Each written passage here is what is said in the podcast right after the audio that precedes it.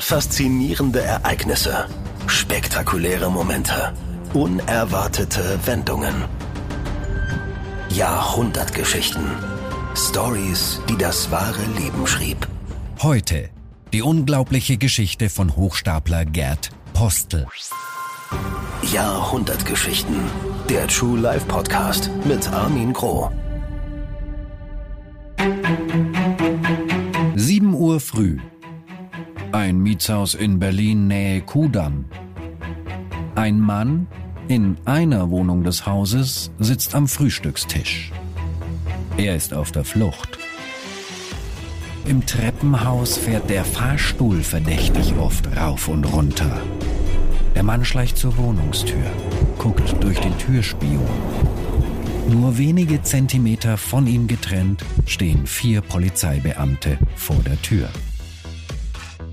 Würden die Männer und Frauen auf seine Finte hereinfallen? Lieber Peter, bin nach Bremen zu Susanne gefahren. Bin Ende der Woche zurück. Grüße Gerd.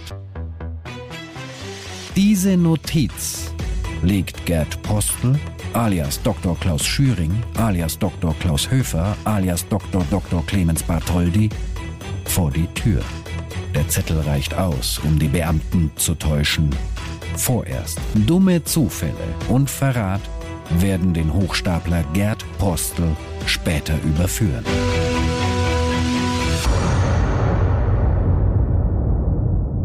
Hochstapler, der Substantiv maskulin. Jemand, der durch betrügerisches Auftreten eine geachtete gesellschaftliche Stellung vortäuscht, um sich dadurch Vorteile zu verschaffen. Kriminalist, Speaker und Autor von Du machst mir nichts vor, Marco Löw, verbindet mit Hochstapler spontan äh, zum einen natürlich äh, ist es so, dass ein guter Hochstapler sehr intelligent sein muss. Zweitens muss er natürlich über eine gewisse Skrupellosigkeit verfügen. Und als drittes äh, würde ich sagen, hat fast jeder Hochstapler das Problem, dass er nicht das ist, was er gerne sein möchte. Und insofern würde ich mal als dritten Punkt Identitätsproblem sagen. Und was sagt der Protagonist dieser Folge?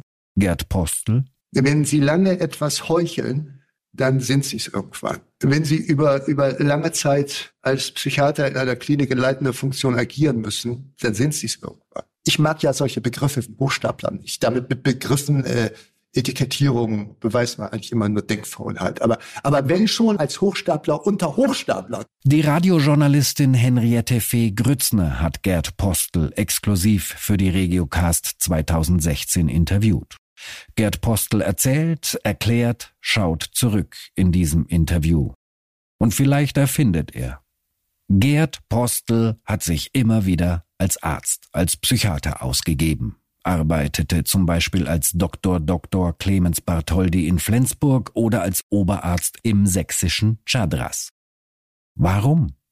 Warum mühsam eine Fassade aufbauen, Titel und Urkunden fälschen, wenn es vielleicht auch durch ehrlichen Fleiß gegangen wäre? Marco Löw, der einer der besten Vernehmer bei der Polizei war, versucht zu differenzieren. Das hängt damit zusammen, dass der Mensch eben komplexer ist und sich nicht in ein Schwarz-Weiß-Muster einordnen lässt. Als Beispiel, ähm, um einen Schulabschluss nachzuholen, wie das Abitur zum Beispiel, dazu wäre ein Postel äh, einerseits in der Lage gewesen, vom Intellekt her ohne Probleme, aber man weiß ja nicht, was für Sachen da reinspielen. Ein Punkt in seinem Fall ist zum Beispiel, den er selber von sich sagt, äh, dass er wohl Dyskalkulie hat. Das ist das Gegenstück zur Legasthenie, bloß auch im mathematischen Bereich. Und wenn Sie in, in Mathe, sage ich mal, ein Totalausfall sind und da sage ich mal Note 6 haben ne, und in allen anderen Fächern genial, kriegen eben kein Abitur. Das ist mal ein Punkt. Aber es gibt auch andere Sachen, die dazu eine Rolle spielen. Zum Beispiel, man muss erstmal die Zeit dafür haben, die Disziplin dafür haben oder damit klarkommen, mit anderen Leuten dauernd in dem Unterrichtsraum zu sitzen, mit den Lehrern. Da können ganz viele Persönlichkeitsmerkmale eine Rolle spielen, die man rein von der Intelligenz abkoppeln muss. Ne? Gerd Postel erklärt sein Tun so.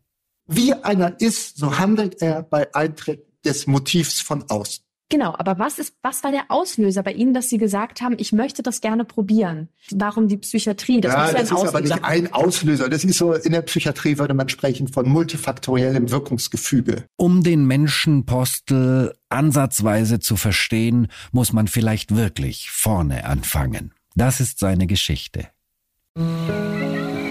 Postel wurde als einziges Kind 1958 in Stur, einem Dorf bei Bremen, geboren. Vater Kfz-Mechaniker, Mutter zuerst Model, dann Schneiderin, dann Hausfrau. Sie hatte mit dem Wissen ihres Mannes ein Verhältnis. Ich glaube, meine Mutter hatte sehr viel mit sich selber zu tun, war ein äh, sehr liebevoller Mensch, aber ich glaube, wenn man den objektiveren Maßstab anlegt, dass äh, sie sich nicht hinreichend um mich gekümmert hat. Da habe ich sprechen können, hatte ein Vertrauensverhältnis zu ihr. Und mein Vater war eine Figur, mit der ich nichts zu tun hatte und der mich auch nicht mochte und mich auch nicht gesehen hat. Und äh, kein Interesse gefunden hat an mir, weil ich eben nicht derjenige war, den er sich vorgestellt, ich hätte irgendwie Panzeroffizier werden müssen oder sowas oder, oder mich mit Motoren beschäftigen. Der Vater war es auch, der Gerd später zur Post schickt. Die Mutter wollte immer das Beste für ihren Sohn, wollte, dass er einen Beruf im weißen Hemd ergreift. Die Vorstellungen der Eltern bezüglich der Zukunft ihres Sohnes gingen weit auseinander. Und die Eltern waren so mit sich beschäftigt, dass der kleine Gerd kaum Aufmerksamkeit bekam. Postel ist Einzelgänger. Die Oma ist für ihn wichtig. Der junge Postel macht dann seinen Hauptschulabschluss, wird Postbote, holt aber abends die mittlere Reife nach. Und dennoch ist er irgendwie lost. Kaum Freunde und wenn, dann hat Gerd nur Kontakt zu Jugendlichen, die aufs Gymnasium gehen. Leute, die klüger waren als er. Er liest viel, ist wissbegierig. Psychologie interessiert ihn. Der Job bei der Post macht ihm keinen Spaß. Die Kollegen sind unter seinem Niveau. Postel wirft hin und will mehr. Zwei Antriebe hat ein Hochstapler, Marco Löw. Der eine Hochstapler, der macht es in erster Linie wegen der Anerkennung. Da würde ich persönlich zum Beispiel den Gern Postel drunter äh, subsumieren, unter diese Art Hochstapler. Und dann gibt's äh, Hochstapler, die machen es in erster Linie wegen dem Geld beispielsweise. Ne? Da können sie dann zum Beispiel äh, so Leute wie Frank Abagnale zum Beispiel äh, drunter subsumieren. Ne? Der, Catch Me If You Can, diese genau, Geschichte. Der hat zwar auch, sage ich mal, das ein bisschen gemacht, um Anerkennung äh, vom Vater und so zu bekommen. Das war schon auch eine Motivation. Aber seine Hauptmotivation war eigentlich ein, ein, ein gehobener Lebensstil. Bei Postel war es wohl eher die Anerkennung, die er, auch im Elternhaus, nicht bekommen hat. Er will gesehen werden. 1979, Postlist 21, begeht seine Mutter Selbstmord. Ab jetzt verläuft die Bahn von Gerd Postel endgültig schief. Postel will sich an den Psychiatern, die seine Mutter behandelt haben, rächen. Meine Mutter hat sich suizidiert, sich umgebracht, weil sie durch Psychiater falsch behandelt wurde. Meine Mutter hatte Depressionen und hat antriebssteigernde Medikamente gekriegt, nicht aber depressionslösende Medikamente mit der Folge, dass sie das Destruktive der Depression im Suizid ausagiert hat. Das war mir den Boden unter den Füßen weggezogen. Und ich glaube übrigens, dass der Suizid meiner Mutter, das war ja so, dass sie wusste, dass mein Vater ohne sie nicht mehr leben kann, das so gemacht ist, dass ihr klar war, dass er sie finden muss und äh, damit auch sich unmittelbar selbst umbringen. Also sie hat es gab ein Haus und sie hat sich morgens, frühmorgens um sechs umgebracht. Äh, er kam dann von der Arbeit und ist ins Haus gegangen und das war abgeschlossen, hat er letzten Endes eine Scheibe eingeschlagen, ist dann draufgegangen und in seiner ganzen Naivität, er ist sehr unsensibel, sehr naiv, er, hat sie gerufen und dann sah er die Boden, äh, der Weg zum Boden da, diese Klappe war offen, hat sich aber natürlich auch gar nichts dabei gedacht und hat, ist dann darauf gegangen und hat gesagt, wo bist du denn? Und hat sie hängen sehen. Und das war, also ich meine, Schlimmeres kann einem Menschen, glaube ich, nicht passieren. Das ist eine, äh, so interpretiere ich das, das ist eine extreme Aggression meiner Mutter gegen meinen Vater. Weil sie wusste, dass wenn, wenn der das erlebt, er vernichtet es. Und ich glaube, dass das eine Rache meiner Mutter war an meinem Vater für das, was er sozusagen an mir verbrochen hat. Meine Mutter hat davon ausgehen müssen, dass wenn mein Vater sich so findet, sich sofort umbringt. Sofort. Als Assistenzarzt bewirbt sich Postel erstmals in Oldenburg. Eher um seinem Umfeld zu zeigen, was ihr könnt, kann ich, der gelernte Postbote, auch. Und wird prompt genommen. Als ich meine Freundin hatte, die in der Facharztausbildung war zur Nervenärztin, als ich ganz klein war, noch irgendwie 23 oder 24. Und dann diese, diese, diese Psychiater kennengelernt habe aus der Froschperspektive damals und die sich erdreisteten, andere Menschen in der Klinik gewaltsam, also durch psychiatrische Machtmittel zu, äh, zu behandeln und mit ihrem eigenen Leben überhaupt nicht zurechtkamen. Für mich so arme Würstchen in Dauererektion waren eigentlich. Und ich es auch verachtet habe. Die Stelle als Arzt bekleidet Postel aber nur kurz. Diverse Jobs, bei denen sich Postel mit gefälschten Dokumenten bewirbt, folgen.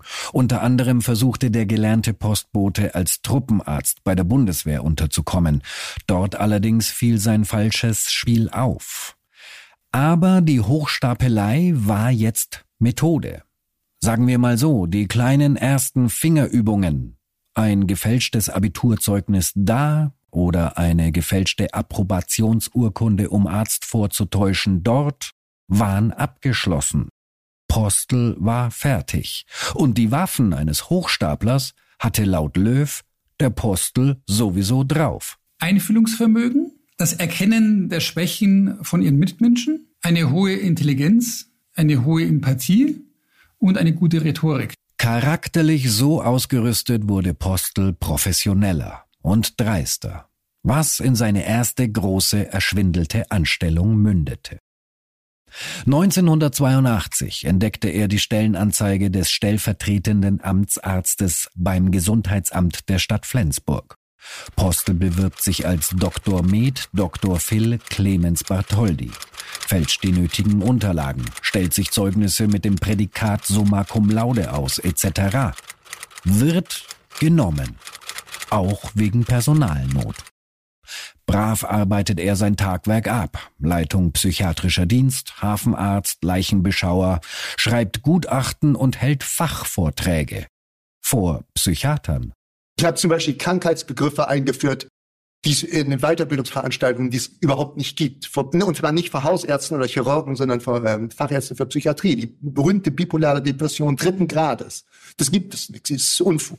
Seine mangelnden Fachkenntnisse in der Allgemeinmedizin sind schon aufgefallen, aber Postel kann sich rausreden. Er hätte wenig Erfahrung und überhaupt sein Interesse läge eher in der Psychologie und in der Psychiatrie.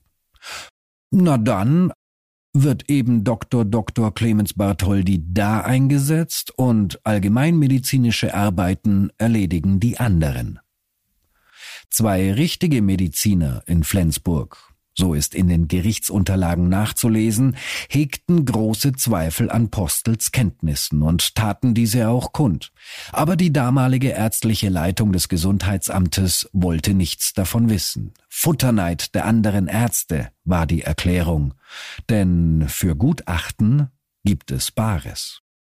Übrigens, von Mitte September 82 bis Ende März 83 verdiente Postel alias Bartholdi 32.000 Mark. Aber um Geld ging es dem Bremer nie.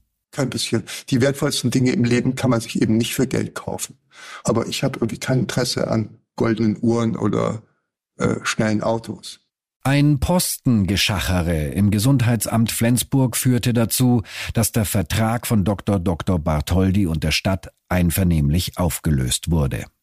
Fast hätte Postel nahtlos eine Stelle in Kiel bekommen, wenn nicht ein dummer Zufall passiert wäre. Postel verliert seinen Geldbeutel in der Stadt. In dem sein richtiger Ausweis, aber auch der Ausweis von Clemens Bartholdi steckt. Zwei Ausweise, ein und dasselbe Foto. Die Polizei macht sich auf. In Bremen nehmen sie ihn fest. Für den Schwindel wird Postel zu einem Jahr auf Bewährung verurteilt. Die Flensburger Episode sollte ihm über zehn Jahre später dann endgültig das Genick brechen. Frage an den Betrugskriminalisten, ist Hochstapelei heilbar? Jein. Ich muss erst das Grundproblem heilen, bevor ich mich an die eigentliche Sache heranwagen kann. Wenn man eben sagen würde, pass auf, wenn du die und die Fortbildung beispielsweise machst, dann stelle ich dich zu dessen das Gehalt zum Beispiel ein beispielsweise. Dann sage ich mal ja.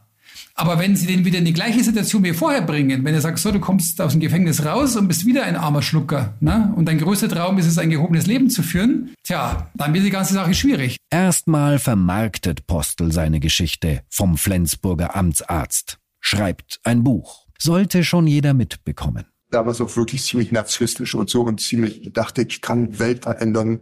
Beim Schreiben des Buches hilft ihm Rainer Pfeiffer, der später dann eine der Hauptfiguren in der Barschel-Affäre werden sollte, in der der Postel von der Post auch seine Finger im Spiel gehabt haben will. Ob Gerd Postel wirklich Barschel in Genf, wo ja der Ex-Ministerpräsident tot in der Badewanne gefunden wurde, getroffen hat, who knows. Jedenfalls die Flensburger Richter sollten Recht behalten. In ihrem Urteil heißt es, dass der Angeklagte in hohem Maße rückfallgefährdet ist. Mitte der 90er Jahre fällt Postel zurück. Und es fällt eine Stellenanzeige in den Schoß. Ich war damals in Münster, habe in Münster gelebt und bei einer Universitätsbibliothek und bin irgendwie, war im Medizinbereich gelandet und da lag das Deutsche Ärzteblatt und das habe ich mir genommen und dann habe ich den Stellenteil durchgeguckt. Und dann war diese Stelle da ausgeschrieben. Und dann hat sich das so ergeben. Aber also, wie einer ist, so handelt er. Und ich hätte auch anders handeln können. Darum ist die Frage so dumm. Warum haben Sie das gemacht vor Gericht? Dann sagt man, ja, weil ich war in der Situation, meine Freundin hat mich verlassen und dies und das. Und da kommt immer die, die, die weitere Frage des Staatsanwalts, ja, ein anderer hätte das in der Situation nicht gemacht. Ja, Klar, aber stellen nicht solche dämlichen Fragen. Wie einer ist, so muss er handeln bei Eintritt des Motivs. Ich hätte auch anders handeln können, aber dann hätte ich ein anderer sein müssen. Postel bewirbt sich als Oberarzt in der Abteilung Psychiatrie des sächsischen Krankenhauses Chadras. Eine der ältesten psychiatrischen Kliniken der ehemaligen DDR. Und einer von drüben will hier Oberarzt werden? Hey, super. Postels Waffe war von jeher das Telefon. Dr. Klaus Schwering, Dr. Klaus Höfer, Dr. Dr. Clemens Bartholdy. Als Professor von Berg ruft er beim Klinikleiter an und empfiehlt sich selbst auf die Stelle. Irgendeinen Namen zu erfinden, hält er da nicht mehr für nötig. Frech kommt weiter. Die Methode kommt im Bewerbungsgespräch ebenfalls gut an.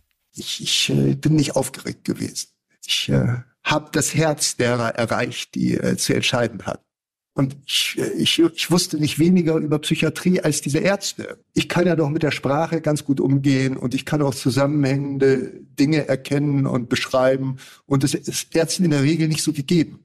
Und darum war ich ein bisschen eine Ausnahmeerscheinung da. Außerdem war ich frech und nicht devot und ich habe denen auch erklärt, wen sie eigentlich haben wollen. Seine gefälschten Urkunden werden offensichtlich nicht genauer geprüft. Sein Vortrag, als er schon in der engeren Auswahl stand, überzeugt vollends. Postel wird genommen. Dieses Einfühlungsvermögen, das ich habe, das ist mir dann natürlich sehr zu Pass gekommen. Ich wusste halt mehr, weil ich anders gesehen habe oder geschaut habe. Der Schlüssel ist Intuition. Ich, ich habe eine, eine glaube ich, fast krankhaft entwickelte Intuition. Er nennt es Intuition. Marco Löw denkt in eine ganz andere Richtung, ohne auf Recht zu pochen. Die Fähigkeit, dass er sich autodidaktisch dermaßen schnell so viel Wissen angeeignet hat, zum Beispiel, ne, könnte durchaus sozusagen ein Hinweis sein. Ja, aber ich bin jetzt ganz vorsichtig. Ich sage, es könnte ein Hinweis sein, kein Beweis, das muss man differenzieren, dass er möglicherweise eine autistische Ader hat. Drücken wir es mal so aus. Ne? Das könnte sein. Denn das ist zum Beispiel etwas, was bei allen Autisten gemein ist. Die, die, die sind in der Lage, extreme Fachexpertise in einem Bereich zu bekommen, das sie interessiert. Also der Asperger-Autist zum Beispiel ist gerade äh, sozusagen dazu prädestiniert, ne, sich in einem Fachgebiet ein Wissen anzueignen, äh, was seinesgleichen sucht. Ne? Postel bewohnt ein Zimmer in der Klinik. Sobald er aber den Arztkittel überwirft, ist er der Oberarzt, der durch die Gänge schwebt, das Pflegepersonal grüßt, beim Kiosk die FAZ, die extra für ihn zurückgelegt wird, abholt und in seinem Büro liest, eine Tasse Tee trinkt, bisschen Schopenhauer studiert und dann zur Visite antritt. Oberarztvisiten waren feierliche Veranstaltungen es gab eine bestimmte Rangordnung. Ich bin vorgegangen, bin in das Zimmer gegangen und dann gab es drei Stationsärzte, zwei Psychologen, drei Schwestern, Pflegedienstleiter, die standen alle um mich herum, die durften aber nichts sagen. Und der Stationsarzt hat mir den Patienten vorgestellt und ich habe dann drei Fragen gestellt und meine Entscheidungen dazu getroffen. Also ich war in unangefochtener Position. Der Respekt vor dem Oberarzt aus dem Westen war von Anfang an da, ja, aber Dr. Postel bekommt in der Belegschaft auch den Stempel des Besserwissers. Postel übernimmt Führungsaufgaben, das große Ganze im Blick haben, Gutachten für das Gericht schreiben, was ihn schon bald verurteilen wird. Das Tagesgeschäft übernehmen wieder andere. Trotzdem, Postel überzeugt dermaßen in der Rolle, dass er sogar noch weiter aufsteigen soll. Eine C4-Professur als Chefarzt des Landeskrankenhauses für Psychiatrie und Neurologie in Arnsdorf stand im Raum. Das sächsische Kabinett befürwortete seine Ernennung im Juli 1996. Postel lehnt aber ab. Auch ohne diesen Fakt hält der Ex-Polizist Marco Löw den falschen Arzt Postel für richtig gut. Der Postel hat sein Fachgebiet, äh, denke ich, ganz gut beherrscht, sonst hätte er das nicht so lange aufrechterhalten können. Ähm, und man muss sich tatsächlich die Frage stellen, äh, wäre ein, einer wie er zum Beispiel nicht tatsächlich ein, ein, äh, ein personeller Zugewinn für so eine psychiatrische Klinik. Ne? In Deutschland gibt es natürlich da rechtliche Hürden, dass man sagt, wenn er das und das nicht hat, darf er dies und jenes nicht machen. Aber das sind ja reine formale Probleme. Ne? Fast zwei Jahre doktert Postel in Sachsen und wieder lässt dann ein dummer Zufall, wie schon die Geldbörse in Flensburg, den falschen Arzt auffliegen. Es gab eine Ärztin aus dem Westen, die in ihrem Oberarztbereich mit der, mit der Oberärztin nicht klarkam. Dann habe ich diese, diese Ärztin, diese Assistenzärztin aus dem, äh, aus deren Oberarztbereich rausgenommen und in meinen zu, zu mir geholt. Und dann hat sie äh, Urlaub gemacht zu Hause und hat ihren Eltern erzählt, dass sie jetzt im Oberarztbereich des netten Dr. Postel sei. und dann hat sich die Mutter des Namens erinnert, weil die Mutter ein bisschen lose befreundet war oder bekannt war mit meiner Mutter. Postel, Postel, der Name war ja in Flensburg bekannt. Da gab's doch mal einen falschen Arzt, Postel. So gesehen, Flensburg und Postel, man sieht sich immer zweimal im Leben. Und dann hat sie am nächsten Tag dem Chefarzt das gesagt. Und dann piepste mein Piepser. Ich sollte zum, äh, zum Chefarzt kommen. Das klang sehr ernst und bin in das Zimmer hereingegangen. Und dann hat er zu mir gesagt, auf Ihnen lastet ein schwerer Verdacht da habe ich gedacht, dass das jetzt irgendwie nicht sinnvoll ist, hier zu bleiben. Und dann habe ich meine Sachen gepackt und bin nach Berlin gefahren. Eine befreundete Staatsanwältin steckt ihm die Info der bevorstehenden Verhaftung. Postel taucht unter, muss untertauchen. Ohne Narratei geht es aber bei Gerd Postel nicht. Er ruft zum Beispiel bei Zielfahndern an und erkundigt sich, wie es denn bei der Fahndung nach Gerd Postel so läuft. In Berlin narrt der Enttarnte die Polizei, wie ganz am Anfang erzählt, mit dem Zettel an der Tür. Und das war, das war eine harte Situation. 30 Zentimeter waren die getrennt. Und äh, die haben sich den, den, den Zettel geguckt und dieser Zettel war nun der sicherste Beweis, der Gesuchte könne sich nicht in der Wohnung, weil sie weggegangen. Berlin wurde also zu heiß. Postel flieht durch ganz Deutschland. Im Gepäck Todesangst vor dem Gefängnis. Legt falsche Fährten, lanciert zum Beispiel eine Meldung in der FAZ, dass der angesehene Arzt aus Chadras jetzt in Frankfurt anfängt. Aber das Catch Me If You Can hat schließlich im Mai 1998 am Stuttgarter Hauptbahnhof ein Ende. Postel wird festgenommen. Er wurde letztendlich verraten. Es gab diese Richterin, die war eingeweiht von Anfang an. Irgendwann hat man herausgefunden, dass sie mit mir einen Kontakt hat und sie dann wohl unter Druck gesetzt. Jedenfalls wir haben dann mit der Polizei zusammengearbeitet und äh, dann bin ich in einer Telefonzelle mit der wirklich wie, wie in einem James Bond Film mit einer Pistole so vor der Nase verhaftet worden, was völlig absurd ist. Und im Bruchteil einer Sekunde. Irgendwann hat mein Anwalt mir gesagt, wissen Sie eigentlich, wer Sie verraten hat? Und ich gesagt, nee, wieso verraten? Ihre kleine Richter.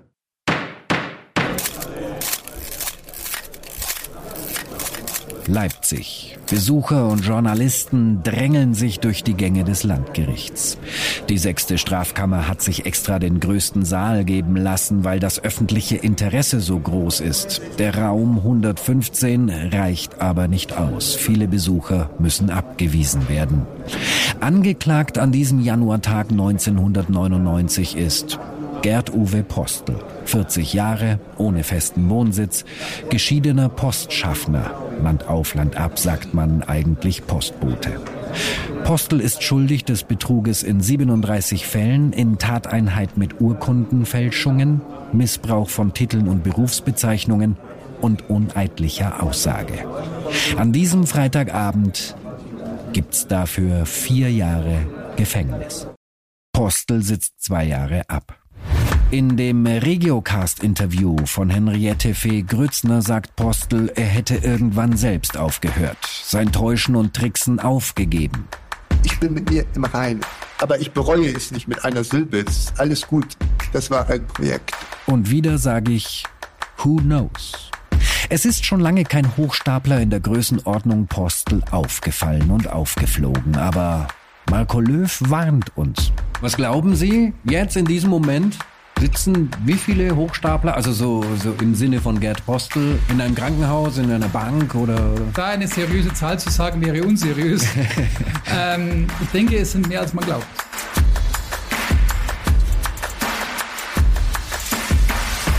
Jahrhundertgeschichten. Der True Life Podcast. Recherchiert, erzählt und produziert von Armin Groh. Ein Originalpodcast von Regiocast. Deutsches Radiounternehmen.